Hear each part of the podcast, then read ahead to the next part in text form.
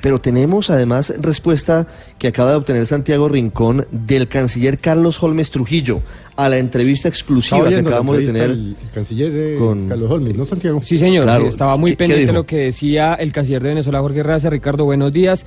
Sobre lo que planteaba el padre Linero hay que decir lo siguiente. Dice el canciller, el canciller Carlos Holmes Trujillo que la comunicación entre los dos países está a cargo del encargado de negocios de Colombia en Venezuela y viceversa, es decir, del encargado de negocios de Venezuela en Colombia.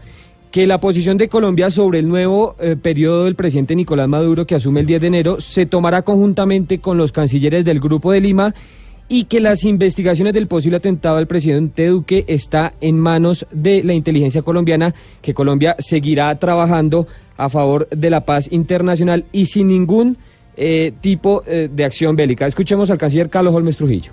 En primer lugar, las investigaciones relacionadas con posibles atentados contra la vida del señor presidente las adelantan las autoridades competentes de conformidad con sus criterios y funciones que le son propias. En segundo lugar, el canal diplomático con Venezuela sigue abierto a través del encargado de negocios de Colombia en Caracas y naturalmente a través del encargado de negocios de Venezuela en Bogotá. En tercer lugar, la posición de Colombia de cara al 10 de enero, fecha en la que se iniciará un nuevo periodo de Nicolás Maduro se tomará conjuntamente con los cancilleres del Grupo de Lima en reunión que tendrá lugar en esa capital el próximo 4 de enero.